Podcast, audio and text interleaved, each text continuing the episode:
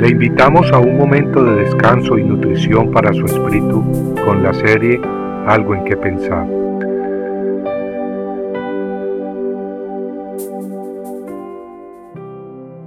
El fruto de la desobediencia.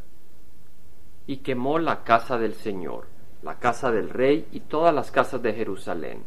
Prendió fuego a toda casa grande. Segunda de Reyes 25.9.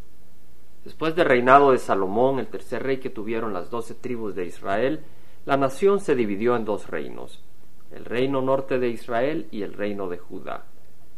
El reino norte de Israel había durado unos doscientos años cuando luego cayó en manos de Asiria, quien expatrió a sus habitantes y los llevó al cautiverio. Pasaron unos cien años más y entonces el reino de Judá caía en manos de Nabucodonosor. El pueblo era llevado cautivo a una tierra lejana, cientos de kilómetros de la tierra prometida, a Babilonia. Ese fue el fruto que la rebeldía de Israel cosechaba por rebelarse contra Jehová. El Dios del universo había escogido a Israel para revelar su amor y su santidad y su salvación en un mundo de oscuridad.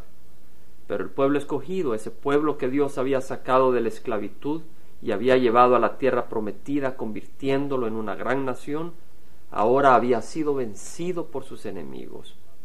El pueblo de Dios era llevado cautivo a tierras lejanas, todo por darle las espaldas al Dios vivo y verdadero, y por caminar tras otros dioses, dioses falsos que nos salvan. La derrota de Judá ocurrió gradualmente. Primero leemos que el faraón de Egipto capturó al rey Joacás, a quien se llevó prisionero. El faraón, mostrando su dominio sobre el reino de Judá, escogió a un nuevo rey para Judá, a Joacim. Durante el reinado de Joacim, Nabucodonosor, rey de Babilonia, venció al faraón de Egipto y avanzó contra Judá amenazándolos con que destruiría la nación, a menos que le pagaran tributo oneroso. Posteriormente Nabucodonosor puso a Joaquín como rey. Mientras reinaba Joaquín en Jerusalén, la ciudad fue sitiada.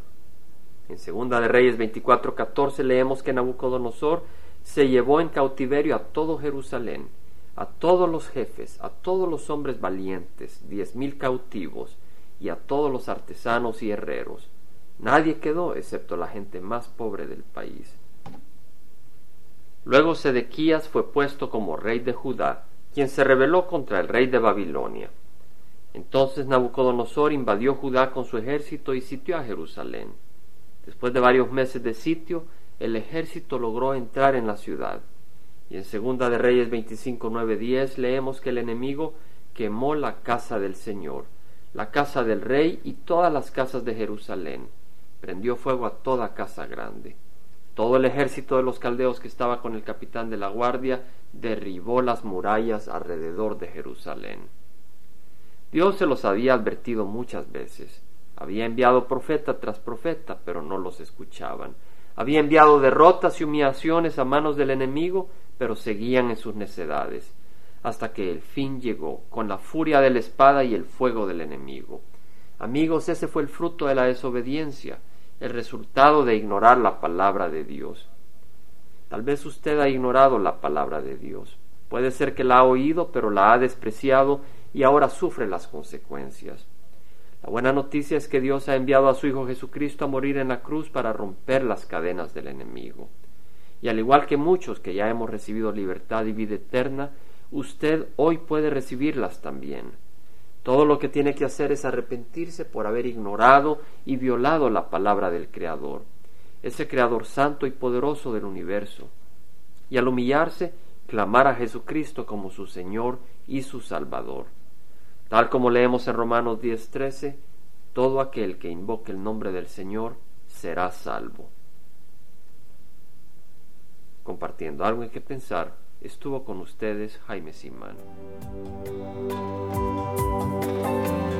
Si usted desea bajar esta meditación, lo puede hacer visitando la página web del Verbo para Latinoamérica en www.elvela.com y el Vela se deletrea E L B de verdad E L A, donde también encontrará otros materiales de edificación para su vida.